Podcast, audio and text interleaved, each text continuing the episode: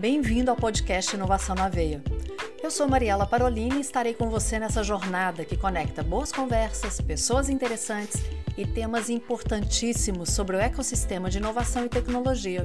Vamos lá, pega o seu café e vem comigo. Tenho certeza que você vai gostar do assunto de hoje.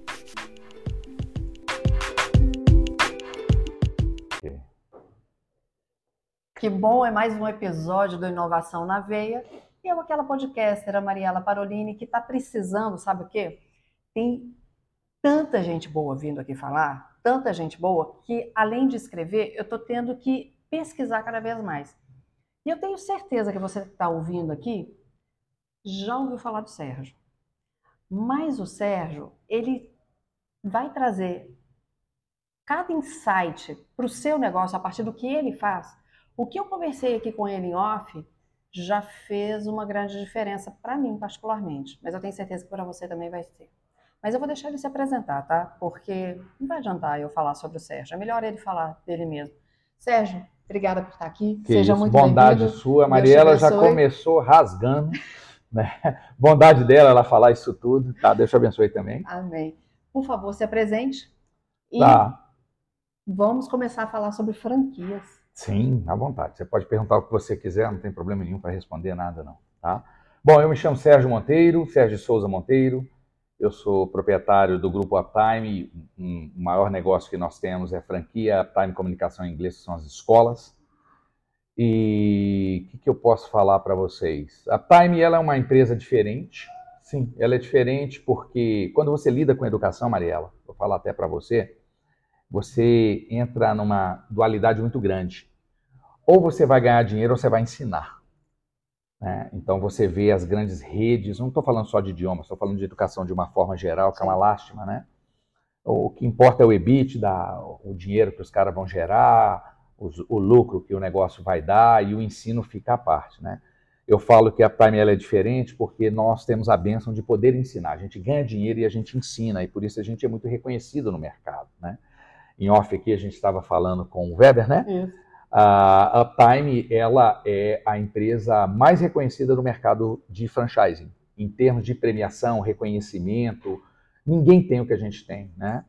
Uh, nós fomos eleitos quatro vezes lutando contra os gigantes, né? a melhor franquia de idiomas do Brasil, né? nós temos prêmios de, e reconhecimento de todas as sortes e espécies dentro da Associação Brasileira de Franchising, que é um órgão ele tenta ajudar. Regulamentar não regulamenta porque ele é um órgão privado, né? mas ele tenta ajudar a cadeia de franchise e realmente faz um trabalho belíssimo, a, associação, a ABF, como é uhum. chamada, né? É, nós somos assim amplamente reconhecidos por ele. Né? Um, um, uma das coisas que eu acho que é muito importante no mundo de franchising é as pessoas entenderem o que é franchise e quem faz franchising de verdade. Né? E a, a ABF, ela tem uma premiação que ela chama Selo de, de Excelência de Franchise. Você tem ideia, antes da pandemia, vou falar os números pré-pandemia, eram mais de 3 mil franqueadores no Brasil, tá? E menos de 3% são chancelados com esse selo de excelência da ABF. E nós temos esse selo há 17 anos consecutivos. Poxa! Tá? Que isso é bem complicado de ter, né? porque você tem que, não é, tipo assim, eles gostam de você e te dão uma premiação. Muito pelo contrário, é uma coisa muito bem feita pela Serasa Experience, Experience e a esqueci quem que é o outro auditor deles, a gente tem que submeter documentação, a gente tem que abrir a empresa, né? E esse selo fala o seguinte: as, quem tem esse selo pode confiar. Cento e poucas. Já aconteceu de ter até menos de 100, com 3 mil franqueadores no Brasil, correto? Esses verdadeiramente fazem o franchising na sua essência. E é, eu participei de um movimento associativista por muitos anos na minha vida, acompanhando Sim. meu marido. E sempre vinha essa questão do franchise. Certo. Sempre havia associação comercial querendo saber mais, porque sempre tinha alguém querendo levar para a sua cidade alguma coisa. Sim. Quais são os primeiros aspectos a se observar para ter uma franquia e depois como se qualificar para ser, para receber esse selo? Você fala, deixa eu entender melhor. Eu vou falar agora para o franqueador ou para quem está procurando uma franquia que você gostaria que eu falasse? Primeiro vamos pensar em quem está procurando uma franquia, o que, que ele tá tem ótimo. que olhar. Perfeito. E depois a gente fala para o franqueador. Ok. Quem está procurando uma franquia, a primeira coisa que ele tem que observar não é se a franquia tem sucesso. Sabe, isso é uma coisa que tem que observar, hum. mas faz, vai fazer parte lá dos itens que ele tem que observar. Mas muitos olham assim, ah, a franquia está tendo sucesso, é nela que eu tenho que estar. Vamos falar, por exemplo, das paletas. Lembra daquelas é paletas? Paleta Aquilo foi um estouro. Verdade. E aí? Fala-se de esmalteria, teve um monte. O que, que aconteceu? Você que é mulher, você sabe. A, a manicure, ela, ela sai do salão, ela leva todo mundo. Exatamente. Né?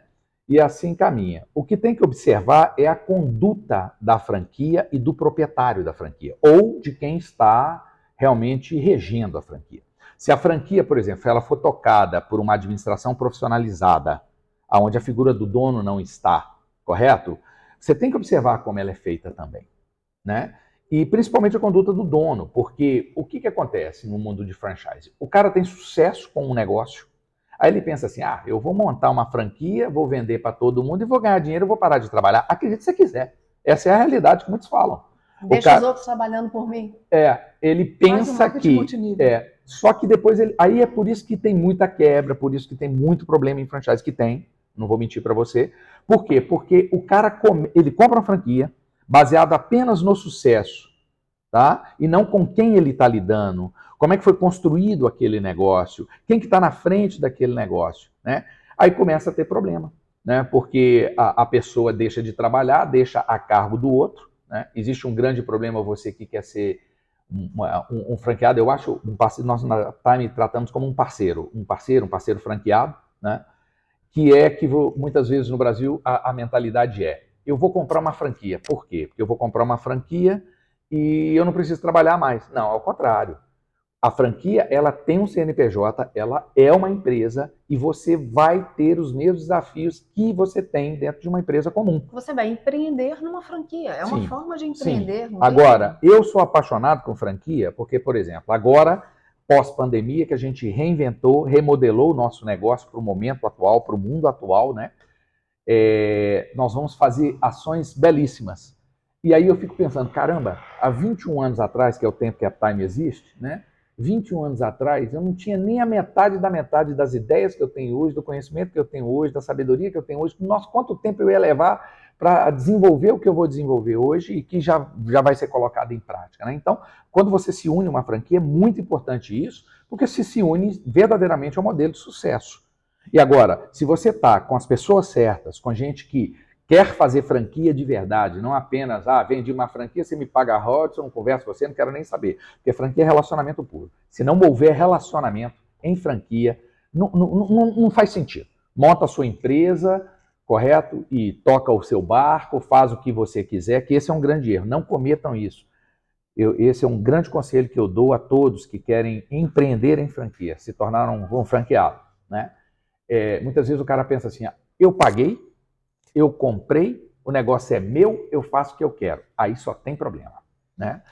Porque na franquia existem regras, existem uma lei e é um modelo de negócio a ser seguido. Você entrou no ponto que eu ia te perguntar agora. Como a gente está falando para quem quer ter uma franquia, quem é a pessoa que seria o bom parceiro. Então, você tem a Time. Será que eu seria uma boa parceira para você? Perfeito. Que perfil que teria que ter para ir atrás de uma franquia? Vou falar especificamente da Time. Okay. Agora, esse, o que eu vou te dizer também é uma compilação de meus 21 anos de, é, de experiência como franqueador. Sim. do que eu converso na mesa com os franqueadores, que eu fui colhendo, que eu fui entendendo. O pessoal do McDonald's, quando eles tiveram um problema grave no Brasil, não sei se você lembra, eles tiveram que chamar, bem no início dos anos 2000, eles tiveram que chamar todos os franqueados deles, correto? E botou na mesa e, e, e resolveu a situação e o McDonald's emplacou e hoje o McDonald's está nas cabeças sempre aí, em termos de qualidade, Sim. no que diz respeito à indústria do franchising, né? É, só que eu esqueci, que eu, eu começo a pensar Não problema. três coisas. Não tem problema. Se eu quero ser ah. uma franqueada sua, o, o que, o... que eu tenho que ter? Sim. A primeira coisa é vontade de se relacionar. Tá? Uma franquia é como um namoro, um casamento, hum, vamos colocar nesse ponto, mas é um relacionamento, né? Tem aquela, tem um cara muito interessante, o nome dele chama-se Gregory Nathan. Ele, que, que ele é? Ele é um psicólogo. Uh, ele é um psicólogo. Eu te passo isso tudo depois. Eu quero Gregory depois, Nathan. Ele é um psicólogo australiano, que ele desenvolveu um trabalho fantástico no, na indústria do franchising e hoje ele é reconhecido mundialmente, viaja o mundo inteiro. Estava no Brasil agora há pouco, dando curso de um trabalho que ele chama de E-Factor, tá? O fator E. Né? Então ele fala lá, o primeiro momento é o GLI, depois vem o FI, não sei o quê. Né? Eu passo isso para vocês, você pode até fazer um podcast depois sobre isso, bem interessante. Né? E aquilo ali é exatamente como se descreve um relacionamento. Né? Você, por exemplo, Mariela, num dado momento você encontrou seu namorado, aí veio aquela alegria, aquela paixão, aquela doideira, aí você teve aqueles problemas, né? Aí depois você noivou, aí depois você casou, aquela alegria, veio os filhos, e hoje você certamente deve estar num outro momento da sua vida, né?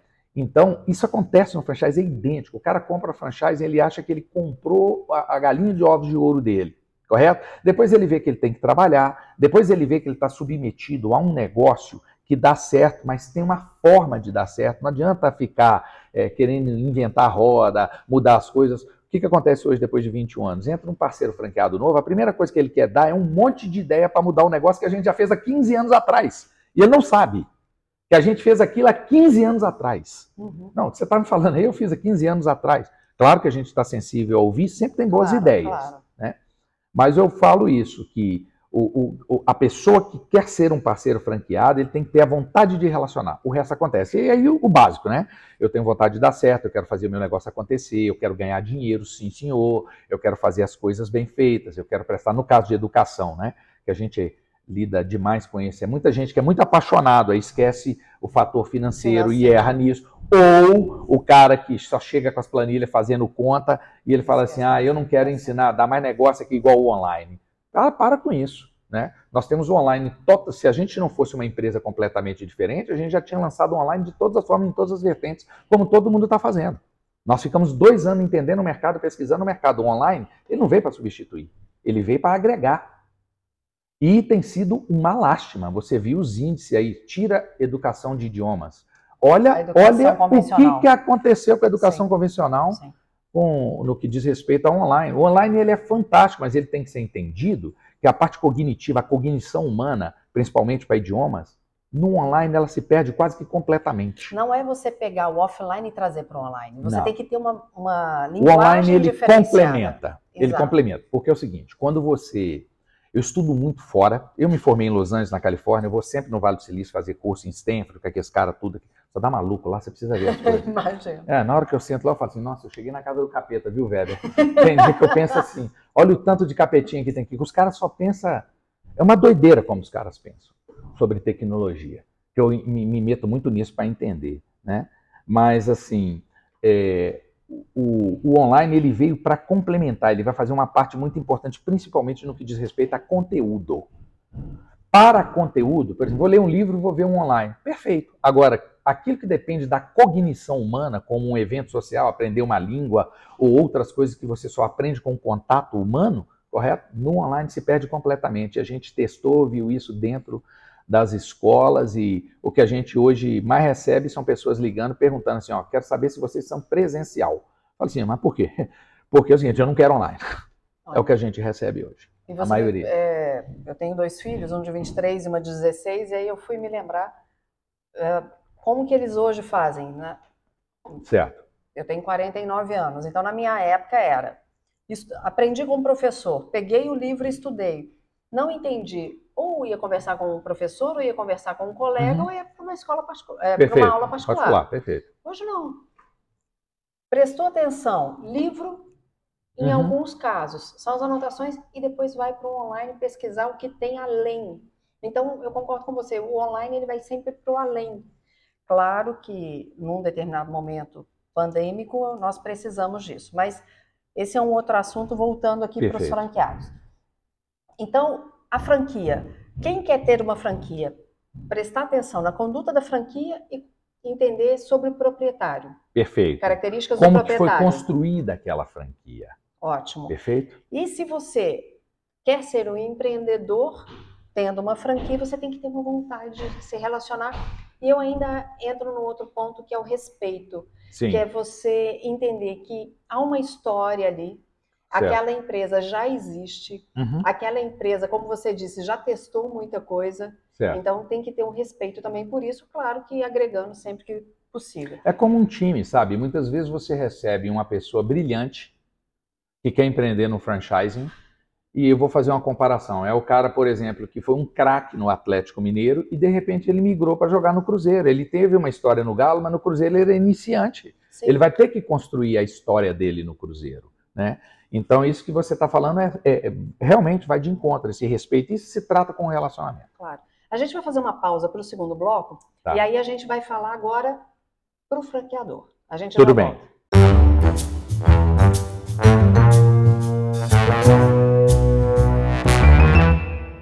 Sérgio, agora falando para o franqueador. Perfeito. Alguém que tem uma empresa tem um sonho de se tornar uma franquia. O que, qual a primeira coisa que ele tem que fazer? Perfeito. Minha visão. O que fez a Prime ter muito sucesso, nós nunca dependemos de dinheiro de ninguém. A gente sempre gerou muito caixa, expandiu para o mundo afora aí, com dinheiro próprio, acredite se você quiser. Tá? Acredito. Uh, por quê? Porque o meu entendimento no primeiro momento, quem quer ser um franqueador, ele tem que entender que é uma, é, é uma indústria e é uma operação de guerra. É uma operação de guerra. Né? Você vê, por exemplo, a competição que existe no mercado. O cara pensa o seguinte: ah, eu acho, eu estou montando uma franquia de idiomas. Ótimo. Quem vai concorrer comigo? Os franqueadores de idioma. É, um, é o primeiro erro. Uhum. Você vai concorrer com todo mundo. Porque o cara que ele vai procurar uma franquia de idiomas, ele vai procurar uma franquia de pastel, ele vai procurar uma franquia de, de pôr de gasolina, ele vai procurar uma franquia de alguma outra coisa, né? Porque muitas vezes a cabeça do cara é só financeira. O cara só quer ganhar dinheiro mais nada. E ele quer ganhar dinheiro do jeito dele, da maneira dele.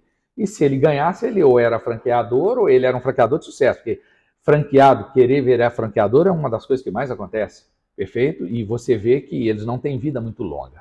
Então, é uma operação de guerra. Você tem que estar muito bem calçado, muito bem estruturado. Você tem que saber exatamente o que, que você quer do seu negócio para não entrar na onda, né? É, o que aconteceu agora? Várias redes de idiomas padeceram porque migraram para o online, apostaram as fichas 100% no online, migraram, esqueceram do presencial porque talvez não entendam que a cognição é que faz a cognição humana é muito importante no, no, na questão de idiomas, né? Então é uma operação de guerra. Você vai competir com todo mundo. Você tem que estar disposto a se relacionar, porque você vai lidar com tudo quanto é perfil que você quiser, tá? Você só vai descobrir que aquela pessoa com a qual você trabalha, que você selecionou como seu franqueado, franqueado, como seu parceiro franqueado, como a gente fala na Time, ele é bom ou é ruim através dos resultados dele. Nós tivemos pessoas fantásticas, pessoas que vieram da cadeia de franchising e que o cara entrou na praia e falou, nossa, meu Deus do céu, o que, que esse cara vai fazer? Não vai ter limite, o cara não passou de uma escola. E teve meninos, gente que você fala assim, ah, esses caras aí são os aventureiros, o que, que a gente vai poder fazer? O brilho está no olho. Os caras abriram 12, 14 escolas. Né? Então, é isso. A, a regra é a mesma, tem que estar disposto a se relacionar, é uma operação de guerra, é muito trabalho. Não pense que não é, é muito trabalho. Tá? Se você pensa, ah, eu vou, vou, montar uma franquia, vou me transformar no franqueador e eu vou descansar. Esque ah, vou botar na mão dos outros para conduzir. Esquece. Aí isso aí só vai acontecer quando, se for uma franquia ao concurso e tiver muito dinheiro lá no futuro. O que a gente vê é que as pessoas montam franquias e elas padecem com a franquia, não têm um sucesso por causa disso, por essa falta de entendimento, que tem que se relacionar e é uma operação de guerra. É uma operação de guerra o negócio. Se a pessoa está disposta a isso, primeiro ela vai na ABF? Ela tem que procurar, o que eu aconselho é procurar os consultores de franchising, que existem muitos no mercado. Porque existe uma lei específica, existe como você formata uma franquia, existe, por exemplo, o contrato de franquia, existe a formatação da franquia. A ABF, ela é uma empresa como a Prime, ela é uma empresa privada, correto? Só que ela, é uma, ela se tornou uma associação que congrega e agrega os franqueadores, quase 100% dos franqueadores brasileiros. Então, elas indicam os, por exemplo, em Minas Gerais, existem várias pessoas que fazem a formatação de uma franquia. O que, que eu aconselho também? Você formatar a sua franquia com quem tem experiência. Claro. Isso foi a. Ó, quando eu formatei minha franquia em 2000 e, 2001, 2002, quando eu comecei a formatar a franquia, eu tive contato com muita gente. Muita, muita gente. E eu observei uma grande diferença. Aquele que tinha experiência de franqueador, ele falava diferente daquele cara que era um cara que aprendeu a fazer o franchise, mas nunca foi franqueador. É a diferença de você falar com um proprietário de uma empresa que vai te ensinar uma coisa e você falar com um consultor de empresa que nunca foi empresário. Né? Ele também te ensina até muito mais coisas, de repente, do que o, o, o proprietário. Né? Mas eu aconselho você tentar buscar um misto. Talvez eu tive dois consultores que, que, que formataram a Uptime inteiro. Um era franqueador e o outro era um consultor. Entendi. Então, então houve aquela sinergia, né? E como é que um cara pode falar de uma coisa que ele nunca fez? Eu sou bem assim, entendeu? Como é que você quer ensinar alguém a montar uma franquia se você nunca foi franqueador? Por exemplo, eu não ajudo ninguém a formatar uma franquia, mas eu sento, converso, explico tudo. E indico quem, com quem você faz. E era exatamente isso que eu queria te pedir agora, que você contasse como foi, de uma forma breve, como foi esse seu processo da Time e quais são os seus sonhos agora com ela como franquia. Como foi para ela se tornar uma franquia e o sonho que tem Sim, daqui para frente? Foi muito simples. Tinha uma escola em Belo Horizonte, assim como você vê. Eu não tenho problema de falar sobre marcas, de falar sobre as pessoas, né? O mercado sempre foi dominado, ou foi dominado durante um grande período pelo number one. Sim. Foi dominado. Tinha aí o MAI, tinha aí o Greenwich, as bandeiras locais, a Luciana Lana, que inclusive eu nem tenho, nem sei do paradeiro da Luciana. Ela é uma pessoa fantástica. Sim. Tá? E aí o seu Márcio também era, mas faleceu, né? Ah, então eu tinha uma escola e o negócio começou a dar muito certo. Porque a gente ensina inglês em 12 meses? Ensina. Porque como eu morei nos Estados Unidos, eu sei que eu vou te falar uma coisa, você não vai acreditar, mas eu aprendi inglês dois meses e meio. A inglês é a língua mais fácil de se aprender no mundo. A gramática inglesa você aprende em um mês. Depois você estuda mais uns dois e dá aula. Olha, por isso que domina. Disposta. É muito simples. Nós fazemos isso há 21 anos. É a nossa especialidade. O cara que acha que é complicado, tem um jeito de se fazer. Outro dia a gente pode falar de pedagogia. Né? Excelente. Vou plantar uma coisa aqui para você. Quer ver? É, é, engraçado como muitas vezes se juntam as redes, esses capitães dos navios aí grandes, né? E eles gostam de falar que no Brasil tem apenas 5% de fluentes, quando você vai medir, fala em 3 e verdadeiramente fluentes tem 1 a 2%, né? E aí eles começam a discutir um monte de coisa. Só que a verdade é o seguinte, o que eles fazem nunca vai funcionar, que é inglês como uma segunda língua, segunda língua chama ESL, só vai funcionar nos países de língua inglesa. Né? Então eles pegam tudo e colocam num país onde tem que ser EFL, né? English as a Foreign Language, correto? E aí acabou, né? Eles querem ensinar o cara a ser professor. A Uptime não faz isso, ela te ensina a usar a língua, você vai aprender a falar inglês. Você sabe ler, que é ler tá? escrever tá? e falar. Então eu vou Já te procurar. cansei de ver gente igual você. Pode ir lá que você vai ver. Depois você fala aqui para eles, tá? Que deu certo. É, mas voltando a falar, eu tinha uma escola, então começou a dar muito certo. Eu lembro de um episódio, em 2001, quando a gente começou, que veio uma menina que estudava com a gente, estava aprendendo muito rápido. Na Uptime, com 4, 6 meses, os nossos estudantes podem pegar um avião e ir para qualquer lugar do mundo. Você acabou o seu problema de inglês. Porque o que você fala de inglês no mundo, tipo assim, chama-se Globish. O que é Globish? É o inglês que é falado no mundo. É igual, por exemplo, você vai lá no US Open ver um jogo de tênis, por exemplo. É, na Copa do Mundo agora, vamos falar Sim. da Copa do Mundo. Na Copa do Mundo. Aí na sua frente tem um polonês, do seu lado tem um chinês, do lado de cá tem um americano, você está ali como brasileiro e atrás tem um argentino. E todo mundo falando inglês. Que inglês é esse? Vai lá para você ver. É só você ver em filme, você ver como é que é. Né? Que é o que, é o que importa. Agora, se você quer dar aula, se você quer fazer um teste, outra coisa, aí sim. Nós também fazemos isso tudo depois que a pessoa aprende a ler, falar e escrever com fluência, que é falar sem quebras. Ok? Bom, mas aí chegou a menina, ela falou assim: olha, é, eu estou aprendendo tão rápido, a minha prima está aqui, ela está assustada, ela estuda inglês há tantos anos, só que ela mora em Goiânia. É, não tem jeito de abrir uma escola lá em Goiânia para ela estudar, não. Aquilo bateu na minha cabeça e eu já estava tendo que tomar uma decisão, porque é o seguinte, o que, que eu vou ser? Outra coisa que o franqueador ele vai ter que definir. E defina isso no primeiro momento. É muito mais fácil. O que, que eu vou ser? Eu vou ser uma bandeira local? Eu vou ser uma empresa local, eu vou atuar só em Belo Horizonte, eu Sim. vou ficar aqui no âmbito de Minas Gerais, eu vou para o Brasil inteiro, que é uma loucura, você tem que ver que, as diferenças de regiões, como é que são as coisas, você vai fazer publicidade, o cara do Sul, não, esse aí não me representa, tá brigando com o cara do Nordeste, tá brigando com o cara do Centro-Oeste, é uma doideira. E você se resolve tudo no relacionamento, né? E aí eu vou o quê? Eu vou para o mundo, como a Uptime foi, isso eu defini no primeiro momento. No primeiro momento. Hoje nós temos uma sede internacional na Califórnia, Nós temos operação na China, em Portugal, nós vamos ter na Tailândia, em vários outros países. Correto? Por quê? Porque isso eu tinha definido lá no primeiro momento. Né? Então, quando isso veio na minha cabeça, eu falei: só tem um jeito de eu expandir. E aí eu comecei a entender que o modelo de expansão que eu deveria caminhar se chama franchising. Uhum. E aí, nesse momento, eu falei: bom, então se eu quero ir para o mundo, perfeito? O que, que eu vou fazer? Eu tenho que aprender a me multiplicar. Como que, que eu vou aprender a me multiplicar? Com a indústria do franchising. E aí eu formatei a franquia. Eu fiquei dois anos depois de formatado testando o formato da minha franquia para mim lançar a franquia no mercado. Eu Você só lancei. Escalar, fez o MVP? Sim, exatamente. E é o que a gente faz hoje, por exemplo, no online. Nós estamos dois anos fazendo isso. As pessoas até vocês não têm online, tem, estamos fornecendo, está funcionando, mas não ainda do jeito que a gente vai fazer um baita de um lançamento para o mercado, que nós vamos colocar aí para tudo que é lado. Entendeu? Então, hoje, quais são os seus principais objetivos com a sua Os nossos objetivos. A pandemia, ela tirou tudo do lugar. É uma doideira. Eu tinha uma equipe toda pronta, eu mesmo, por exemplo, antes da pandemia, cada para ir para o mundo, eu comecei a fazer esse trabalho em 2016.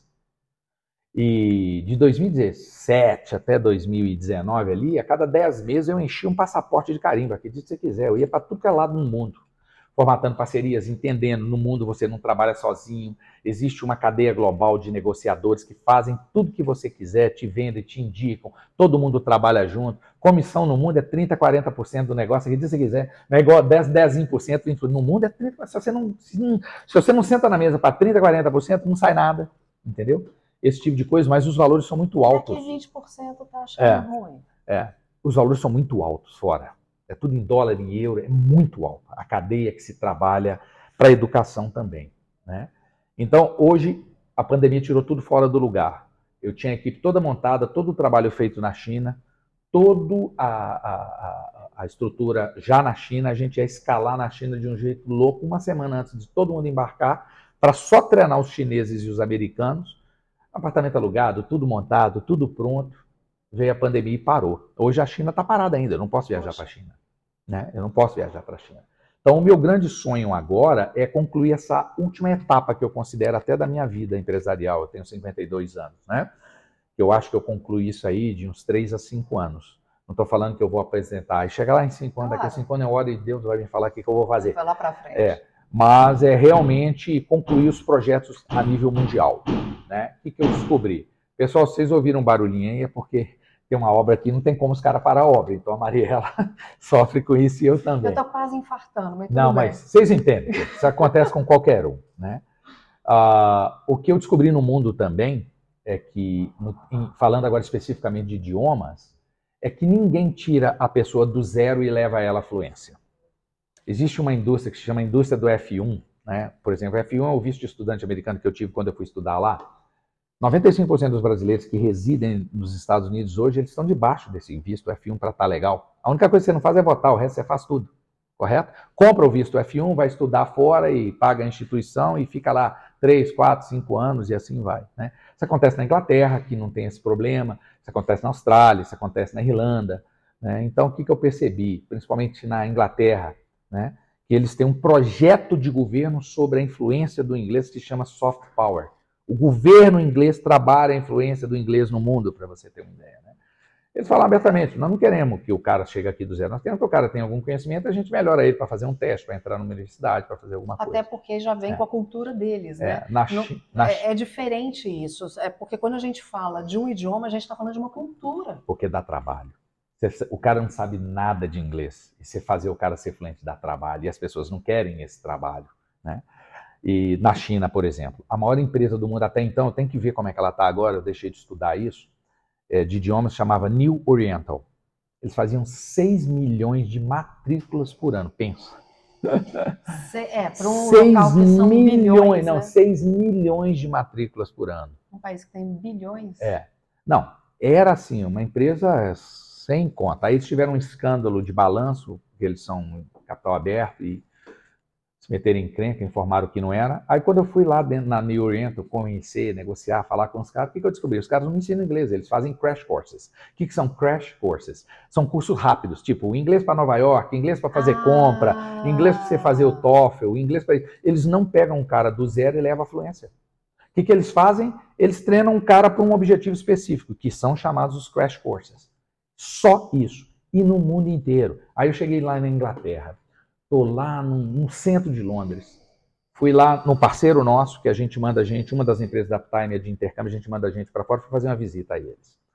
Aí, conversando com a principal lá, né, ela me contando, né, eu falei assim, mas vem cá, e o brasileiro que vem para cá com a mochila nas costas, chega aqui e vem trabalhar, o que, que ele faz aqui se ele não sabe inglês?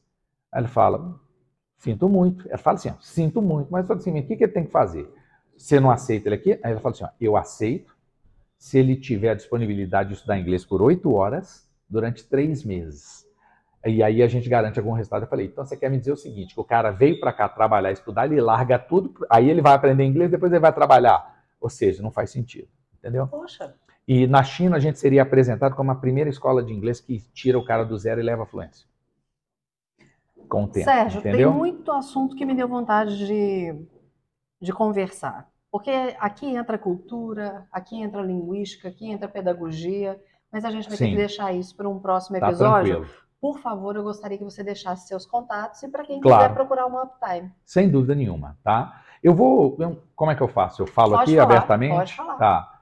É, você pode entrar na, na web e achar Time e fazer contato. O meu e-mail eu posso passar para Por favor. eles, não tenho nenhum problema.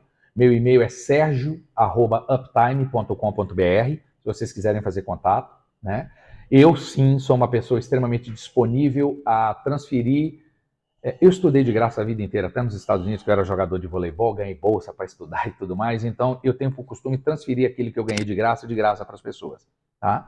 Então, se eu vou dar um curso, eu não cobro. Se eu vou fazer uma consultoria, eu faço de graça, entendeu? Mas ah, eu não costumo fazer por falta do- de tempo, né?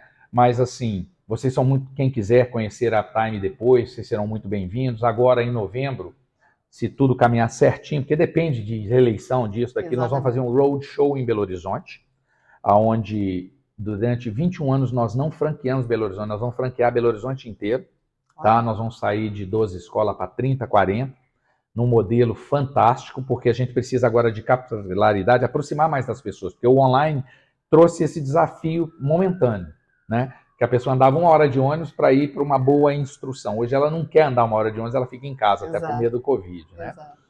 Mas vocês encontram todas as informações no www.uptime.com.br e aí vocês têm o meu e-mail se vocês quiserem me acessar. Eu sou muito sem tempo, mas extremamente disponível para poder ajudar você que quer ser um franqueador, né? Que seria, eu acho que o trabalho Sim. melhor que eu poderia fazer, né? E eu estou à disposição, Mariela, tá? Eu sou uma pessoa que eu aprendi muita coisa de graça que me ensinaram e eu gosto de transferir. Essa é a ciência do educador, que no fim de tudo eu mexo com educação e me torno um educador, tá bom? Muito obrigada. Obrigado a você pelo convite, obrigado pelo trabalho de vocês, né? E Já falei que o Weber ele é fantástico, o nosso cameraman aqui também, muito Leandro. bacana, Leandrão, né? E você, nota 10, Obrigada. tá? Obrigado E a vocês, pessoal. Está sempre à disposição. Toda vez que quiser falar, trouxer novidades da Uptime, aqui está sempre à disposição. Tranquilo. Foi um prazer te conhecer. Obrigado. Obrigada. Tchau, pessoal. Para você que está aqui acompanhando, muito obrigada por estar mais uma vez ouvindo o episódio do Inovação na Veia. Estou te esperando lá no Instagram, arroba podcast.inovação na veia. Segue também arroba Café com Mariela Parolini, que eu estou te esperando. E até o próximo podcast. Um beijo, Deus te abençoe. O podcast Inovação na Veia é uma iniciativa da FCJ Venture Builder.